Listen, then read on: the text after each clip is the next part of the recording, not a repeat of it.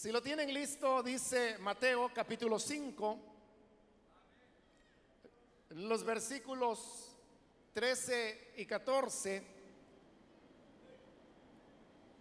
Ustedes son la sal de la tierra. Pero si la sal se vuelve insípida, ¿cómo recobrará su sabor? Ya no sirve para nada sino para que la gente la deseche y la pisotee. Ustedes son la luz del mundo. Una ciudad en lo alto de una colina no puede esconderse. Amén. Hasta ahí dejamos la lectura. Pueden tomar sus asientos, por favor.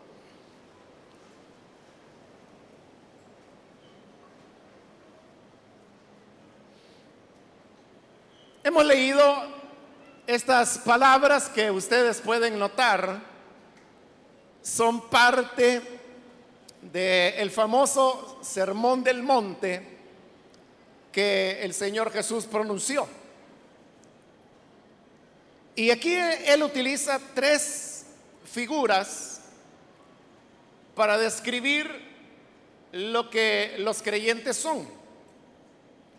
En primer lugar, les dice que son la sal de la tierra. Luego dirá que son la luz del mundo. Y además, en tercer lugar, añade que también son la ciudad en lo alto de un monte o una colina. Estas figuras o imágenes que Jesús está utilizando para eh, ilustrar lo que es la vida del creyente, son imágenes eh, bastante fáciles de entender. En primer lugar, porque todos estamos familiarizados con la sal, estamos tan familiarizados con ella que no nos damos cuenta cuando hay sal pero sí nos damos cuenta cuando falta la sal. Cuando nos sirven una comida, cualquiera que sea, y esta comida no lleva absolutamente nada de sal, inmediatamente percibimos que algo le falta a esa comida. Y también rápidamente caemos en la cuenta que lo que le falta es la sal. Y entonces pedimos sal, comenzamos a decir, bueno, la comida es muy insípida, no tiene sabor. O hay quienes dicen, bueno, comida de hospital me pusieron. Porque a veces en los hospitales las personas enfermas tienen contraindicada la sal y entonces le preparan los alimentos sin sal. Pero sabemos que unos pocos granitos de sal son suficientes para cambiar y transformar por completo el sabor que esa comida pueda tener. Le da el sabor, le da el toque. Y entonces es cuando comenzamos a disfrutarla. Es decir, que la sal tiene el poder de transformar un plato de comida y hacer que de una comida insípida se convierta en una comida apetitosa y que es agradable al paladar. Ahora, recordemos que todo esto Jesús lo está diciendo de los creyentes, ya que Él dice, ustedes son la sal de la tierra. Es decir, los creyentes, tú y yo somos las personas que tenemos, no por nuestras capacidades naturales, no por lo que humanamente podamos ser, sino por lo que la gracia de Dios ha hecho en nosotros, por lo que la gracia de Dios hace actuando a través de nosotros transformar la tierra. Es decir, cambiar el panorama de aquello que a nosotros nos puede parecer que no tiene sentido o que es insípido. Pero así como la sal tiene la capacidad de transformar un plato de comida, un creyente también es un elemento que va a transformar, que va a cambiar. ¿Y qué es lo que va a cambiar? Bueno, puede cambiar prácticamente todo porque Jesús dijo, ustedes son la sal de la tierra. Y si el creyente es capaz de transformar a la tierra, entonces, donde quiera que un creyente se encuentre, será capaz de producir esa transformación. Pudiese ser en una casa, en una familia, pudiese ser en un vecindario, pudiese ser en un instituto, en una escuela, en un colegio, en la universidad, en el vecindario, podría ser la ciudad, conjuntos de ciudades o incluso los países. Porque ese es el poder de transformación que el creyente tiene. Luego el Señor también dijo, ustedes son la luz del mundo.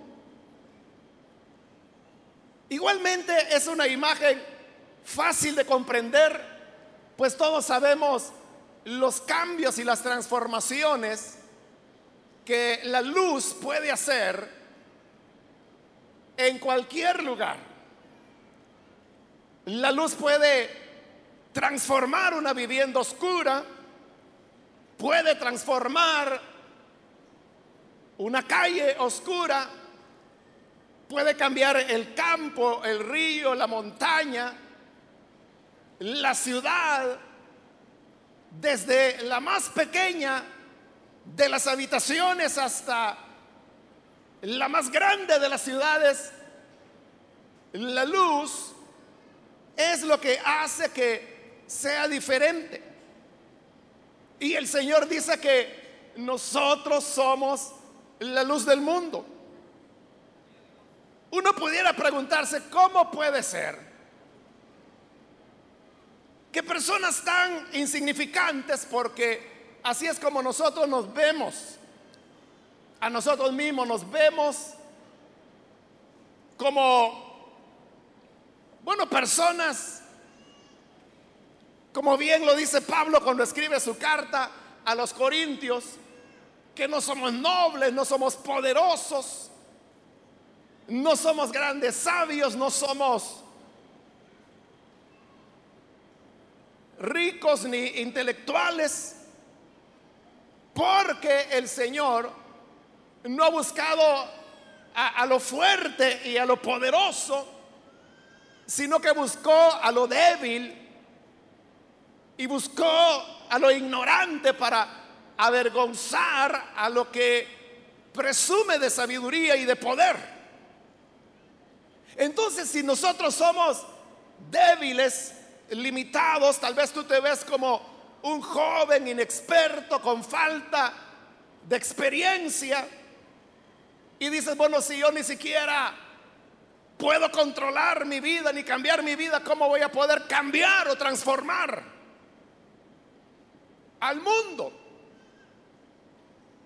Y probablemente no estamos lejos de la realidad cuando tenemos ese tipo de apreciaciones con respecto a nosotros mismos. Quizá no estamos lejos de la verdad cuando decimos, bueno, yo soy demasiado joven. O cuando decimos, yo no tengo acceso a la mejor preparación académica o no pertenezco a una familia noble o a una un grupo social poderoso. Todo eso puede ser muy cercano a la realidad o la realidad misma. Sin embargo, las palabras de Jesús siguen siendo, ustedes son la luz del mundo. Y si nosotros decimos, bueno, es que esas palabras Jesús no las dijo de nosotros, sino que la dijo de sus discípulos. Muy bien, pero ¿cómo eran los discípulos de Jesús? Eran personas ignorantes, todos ellos eran galileos. De hecho, esta enseñanza Jesús la está dando en Galilea. Y Galilea era la región despreciada de Israel porque se le consideraba que no era tanto una región israelita y a los galileos se les consideraba más gentiles que hijos de Israel aunque realmente eran israelitas. Ellos tenían dificultades para poder hablar correctamente, cometían muchos errores gramaticales, de construcción, de coordinación gramatical entre las palabras y frases que ellos utilizaban. La mayoría de ellos eran pescadores como bien lo van a decir en el libro de los hechos los sacerdotes, que ven a los apóstoles enseñar y dicen, bueno, si estos son hombres sin educación. Y era cierto, ellos no tenían educación y por eso ellos decían, ¿cómo es que están enseñando a las personas si ellos no son educados? Si queremos verlo entonces desde el punto de vista que la expresión ustedes son la luz del mundo está dirigida a los discípulos, pues los discípulos no eran mejores que nosotros. También eran pobres, débiles, absolutos anónimos. Nadie sabía quiénes eran ellos. La gente lo va a saber hasta después cuando el Espíritu Santo viene sobre ellos. Pero de no haber sido así, Pedro era un don nadie. Juan y su hermano Jacobo, un par de hermanos pescadores mal encarados.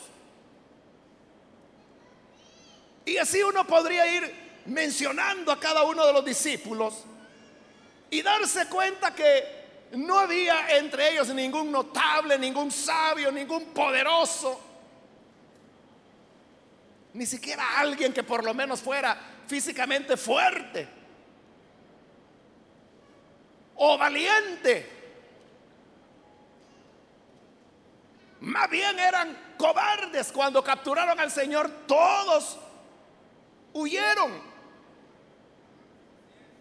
Y de esa gente que tenía más defectos que virtudes, es de la que Jesús hoy está diciendo, ustedes son la luz del mundo. Y de igual manera nosotros somos la luz del mundo.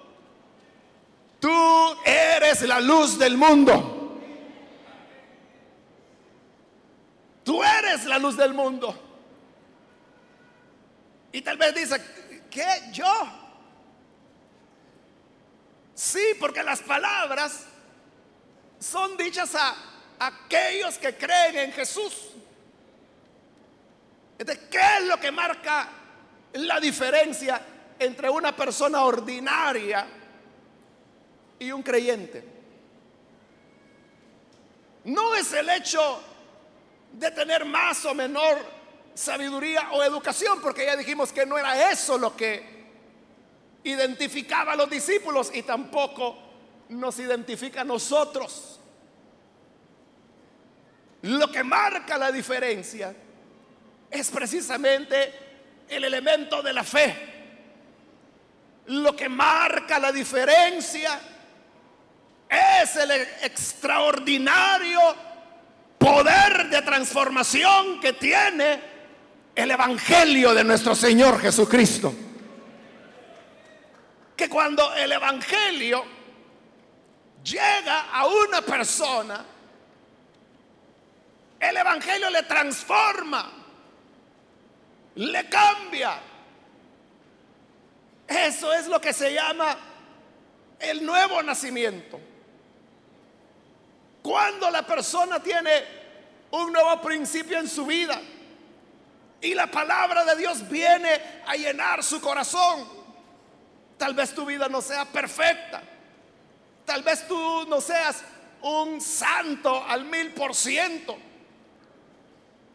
pero en medio de tus luchas, de tus debilidades y de tu falta de sabiduría en algunas cosas, en el fondo de tu corazón hay una pasión por Jesús.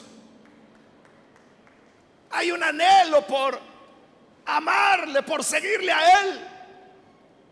Si no fuera así, ¿qué estarías haciendo acá? ¿Por qué tendrías que estar en una iglesia un día sábado por la tarde en periodo de vacaciones? Pero si estás aquí es porque hay algo en tu corazón. Hay una semilla que va más allá de que papá o mamá te haya traído.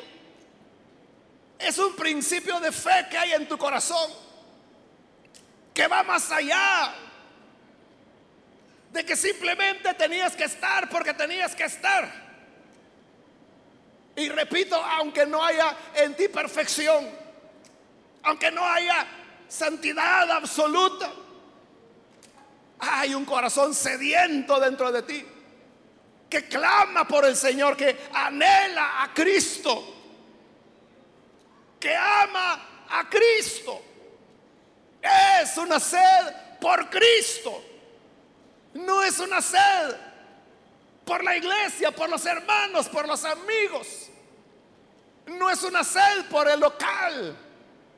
No es una sed ni siquiera por estar en este ambiente no es una sed, ni siquiera por la música cristiana. Y es más, ni siquiera es una sed por la Biblia. Es algo más profundo. Es una sed por Jesucristo, el que murió, pero que también ha resucitado. Una sed por aquel que dijo, donde estén dos o tres reunidos Ahí estoy yo en medio de ellos. Y esa presencia del Señor en medio nuestro es la que le da sentido. Quizá tú te has preguntado, ¿seré un verdadero creyente? ¿Seré una persona que he nacido de nuevo? Quizá porque escuchas la historia de tu padre o de tu madre que te dicen, cómo la vida de ellos cambió en un segundo, en un día. Hasta pueden mencionar la fecha exacta de su conversión. Pero tú te preguntas, ¿y yo habré tenido esa experiencia?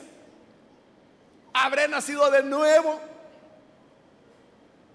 Quizá porque no puedes indicar una fecha y una hora de tu conversión.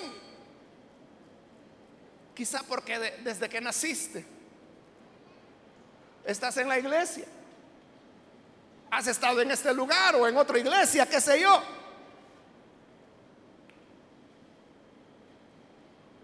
No has conocido el mundo más que algunas escapaditas que de vez en cuando te has dado, pero que te hicieron sentir tan mal, que cuando estabas con tus amigos sonreías Hacías como que estabas disfrutando el momento, pero dentro de ti te sentías el más miserable de los seres. Volviste a casa ya sin resistir el deseo de ir a tu habitación, ponerte de rodillas y decirle al Señor, perdóname. Y sentirte avergonzado de ser alguien que desde niño viene a la iglesia. Pero esas experiencias en donde el pecado choca con tu vida y al chocar te lastima y tú dices, no puedo seguir así, tengo que cambiar. Eso habla de una semilla. Eso habla de una raíz que está en ti, que está en tu corazón. Y esa es la raíz del hijo de Isaí. Es decir, la raíz del Cristo. La raíz de Jesús que está en ti. No importa si no puedes dar una fecha exacta de tu conversión, sino que lo que has tenido es una serie de experiencias de entrega a los 5 años, a los 8 años, a los 12 años, a los 15. La última vez fue a los 21. Y tú dices, pero en todas esas, ¿cuál habrá sido sincera? ¿Cuál habrá sido real? Dios no trata igual con todas las personas. Lo que tienes que preguntarte es simplemente esto. ¿A qué quieres dedicar tu vida? ¿Quieres dedicarla al pecado, al desenfreno, al licor, a las drogas, a la violencia? ¿O en el fondo de tu corazón lo que hay es un anhelo, un deseo de vivir para Jesús? de utilizar tu vida, que solo es una, para algo que valga la pena, para algo que vaya más allá de sucesivas borracheras, para algo útil que vaya más allá de la burda inmoralidad. Quieres hacer algo, quieres brillar, quieres dar sabor, quieres ser sal, quieres ser luz, quieres ser parte de la ciudad asentada sobre la colina. Ese deseo tiene que dejarte sin duda de saber que verdaderamente Jesús está en ti. Porque eres diferente. Porque no te puedes amoldar al mundo. Simple y sencillamente no puedes seguir la corriente del mundo. Tal vez en ratos de debilidad y de tentación dices, sí quiero, y vas por el camino del mal, pero pronto te das cuenta que has cerrado el camino, que no es ese su lugar, que no es esa tu posición. Eso es lo que hace distinto al creyente. Y ese creyente que tiene a Jesús en su vida es capaz de irradiar a los demás esa transformación, ese cambio, que no es del mucho hablar, sino que simplemente el andar, el vivir como Jesús vivió, el amarle a Él, el vivir de acuerdo a su palabra. El hacer más que el hablar es lo que comienza a transformar tu entorno. Y por eso es cuando los que te conocen preguntarán, yo te veo diferente. ¿Cuál es tu rollo? ¿En qué andas? Porque eso es distinto. Veo algo raro en ti, pero no, no entiendo, no descubro. Y quizás algunos que son un poquito más alentados te dirán, ¿y vos crees en Dios? Mira, y vos vas a alguna iglesia. Pero ¿qué es lo que ocurre? Lo que ocurre es que eres la sal de la tierra. Eres la luz del mundo, eres el que está marcando la diferencia. Eres la ciudad sobre la colina que nadie puede perder de vista. Y por eso es que te tienen en la mira, te ven. Y eso es lo que te da la capacidad de ser sal, de ser luz, de ser la ciudad sobre la montaña. La capacidad de transformar, de dar nueva vida, de sacudir a las personas, sacudir familias, sacudir barrios, sacudir institutos, sacudir universidades. Simple y sencillamente porque hay en ti una semilla poderosa, que es la semilla del Evangelio. La semilla que cambia, que transforma. Esa semilla que no permitirá que te falten al respeto o que se burlen de ti. Porque tu sola presencia, tu sola conducta, tu vocabulario generará respeto. Y aunque sean muchachos de tu edad o mayores que tú, te verán con respeto porque sabrán que hay algo en tu vida. Simplemente tienes que dejar que la luz brille, que la sal haga su efecto. No importa dónde los granos de sal van a parar en medio del arroz. Lo cambian todo. Y no importa por cuál puerta entraste.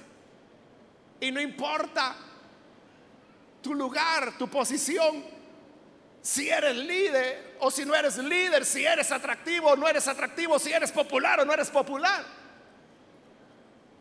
El hecho es que como sal transformarás tu entorno. Las cosas serán diferentes. Cuando entres en algún lugar, tu sola presencia lo iluminará porque tú eres la luz del mundo. Y no digo iluminarlo literalmente, pero sí iluminarlo con esperanza, iluminarlo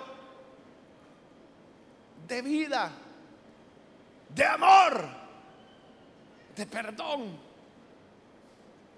Tu rostro reflejará esa paz, ese amor que desborda que las personas no tienen. Porque en sus rostros se les ve la amargura, la tristeza, los surcos que las lágrimas han dejado en su rostro. Pero al igual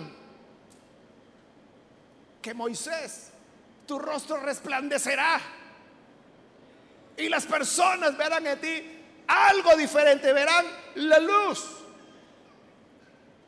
Esta es la experiencia real del Evangelio. Si tú nunca has creído al Señor, quizá es tu primera vez en la iglesia o has venido en otras ocasiones, pero nunca has tomado la decisión de entregar tu vida y rendirte al Hijo de Dios tú podrás transformar a otros. Cuando la transformación comience por ti. Esa es la transformación que Cristo puede hacer. Pero si Jesús ya está en tu corazón, entonces tú solamente permite que, que brille la luz. Que brille la luz. Que la sal haga su efecto. Solamente permite que las miradas se dirijan hacia la ciudad, asentada sobre la colina. Y eso marcará una diferencia, que es la que el mundo está necesitando hoy en día. Tú eres llamado para transformar, porque ya fuiste transformado. Ve ahora con la luz que Jesús te ha dado e ilumina el mundo. Ve ahora con la sal que el Señor puso a ti, en ti. Y ve al mundo insípido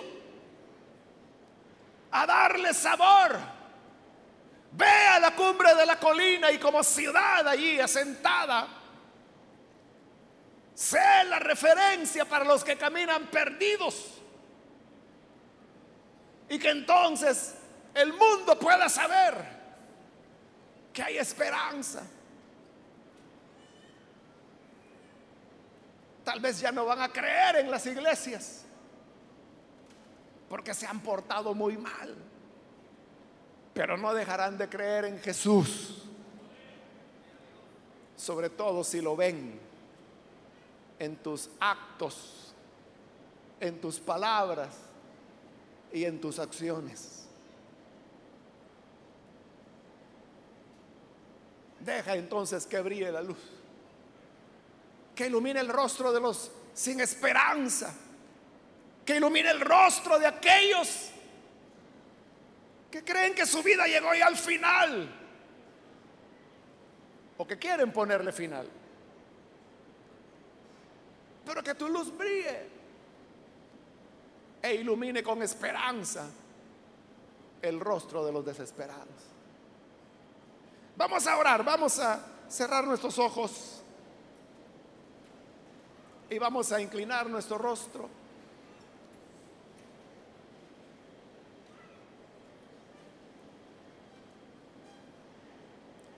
Teniendo nuestros ojos cerrados, yo quiero ahora invitar a aquellas personas que todavía no han creído en el Señor Jesús como Salvador.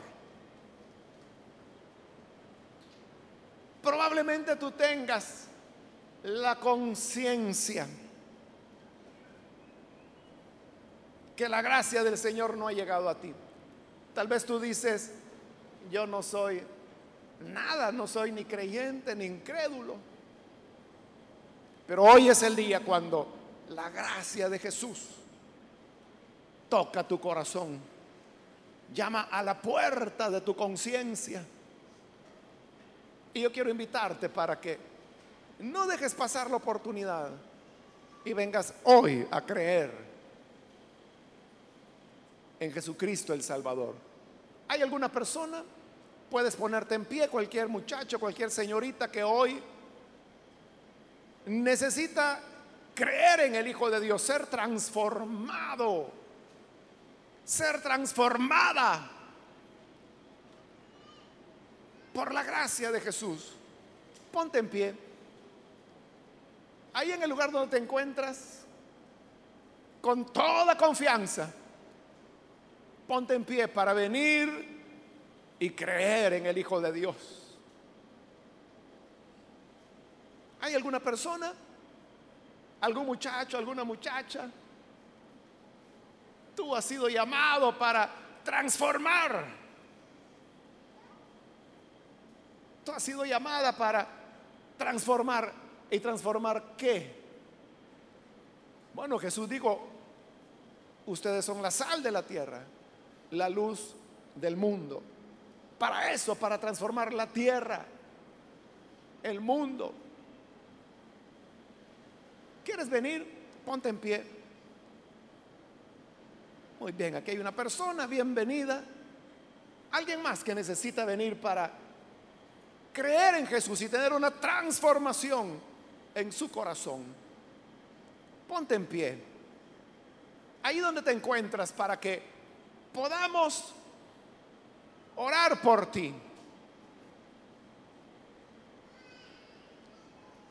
Hoy es un buen día, una buena fecha para que tu vida tome un rumbo totalmente diferente. Muy bien, aquí hay un niño, bienvenido. Y aquí hay una jovencita, bienvenida también. Alguien más que necesita pasar para recibir al Señor para ser transformado por la gracia de Cristo. Ponte en pie. Ven, vamos a orar. ¿Puedes venir con toda confianza? Si tú dices, ya lo he hecho antes y nada ha pasado, ven que Jesús está aquí. Él nos ha dado la promesa. Muy bien, aquí hay otra joven, bienvenida, Dios te bendiga. Y aquí hay otra joven más que viene, bienvenida también. De este lado hay otra persona, bienvenida, Dios le bendiga. Alguien más que necesita venir, Ven, ponte en pie. Hoy es cuando Jesús te está llamando.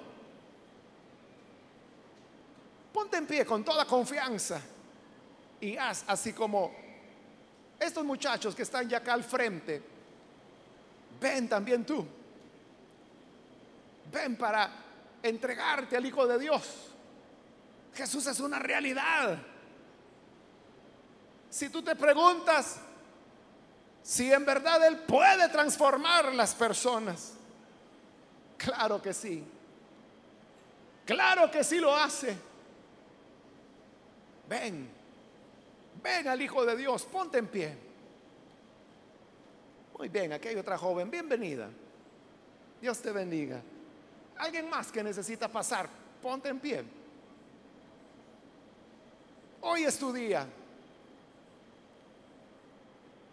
Quiero invitar también si hay muchachos que se desviaron del camino, se alejaron de Jesús. Pero lo que dije en el fondo de tu ser, tú sabes que has nacido para Jesús. ¿Quieres reconciliarte con Él? Ponte en pie también. Aquellos que necesitan comenzar de nuevo, puedes ponerte en pie. Y ven, vamos a orar. Aquí hay un joven, bienvenido. De este lado hay otra persona, bienvenida también. Alguien más que necesita pasar. Muy bien, aquí hay otro joven, Dios te bendiga. Y aquí hay otro muchacho, bienvenido también. Aquí hay alguien más que pasa, bienvenida. De este lado hay otro jovencito, Dios te bendiga, bienvenido. Alguien más que necesita venir. No dejes de pasar por nada. Ven. No pierdas la oportunidad.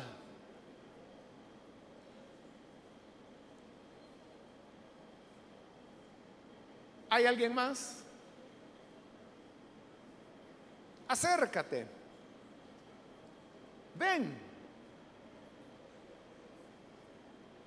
Un minuto más para que puedas venir. Ahí atrás hay otra persona, bienvenida. Alguien más que necesita venir para ser transformado por el Hijo de Dios. Acércate. Es tu momento para hacerlo.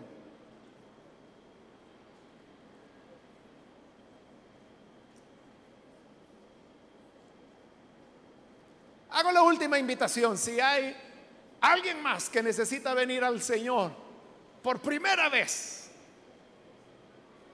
o si necesita reconciliarte, ponte en pie y ven, acércate. Muy bien, aquí hay otro joven. Dios te bendiga. Bienvenido. De este lado hay otra joven. Bienvenida también. ¿Alguien más? Ven, vamos a orar.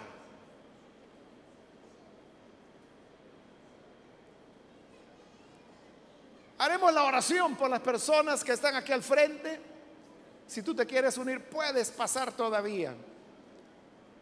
Y a los demás jóvenes les invito a ponerse en pie, ahí donde están en sus sillas. Pueden ponerse en pie, por favor. Y así de pie vamos a hacer una oración para pedirle al Señor que su luz comience a brillar en nosotros. Y que donde quiera que vayamos, le demos sabor a las cosas. Iluminemos lo oscuro. Y seamos esa ciudad asentada sobre el monte. Oremos, Padre, gracias te damos por las personas que están aquí, que vienen creyendo a tu palabra y creyendo que tú, Señor, eres poderoso para transformarles y hacerles nuevas criaturas. Cambia a estos jóvenes, transfórmales a los que están aquí, como también aquellos que hacen esta oración a través de televisión o radio. También, Padre, mira esta gran cantidad de jóvenes, de señoritas aquí presentes. Queremos, Señor, ser transformadores. Queremos llevar la sal, la luz a aquellos que la necesitan. A pesar de nuestras imperfecciones, a pesar de nuestras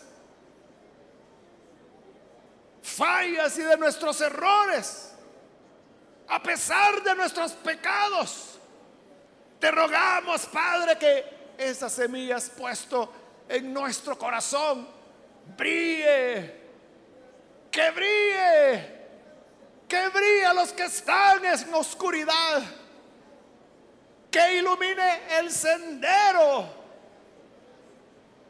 de aquellos que se extravieron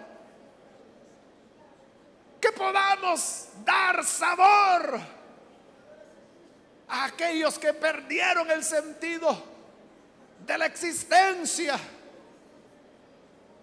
para aquellos que no le encuentran sabor al vivir, que seamos nosotros, Señor, la sal que llegue a quitar lo insípido y a poner el sabor de Cristo, a poner el olor de vida,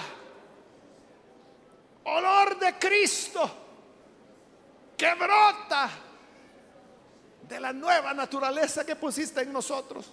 Bendice a cada joven, bendice a cada señorita, úsales para transformar donde quiera que vayan que sean luz, que sean sal, que sean la ciudad sobre la colina, llevando esperanza, llevando fe, llevando amor y llevando perdón. En el nombre de Jesús nuestro Señor lo rogamos. Aleluya. Amén. Amén.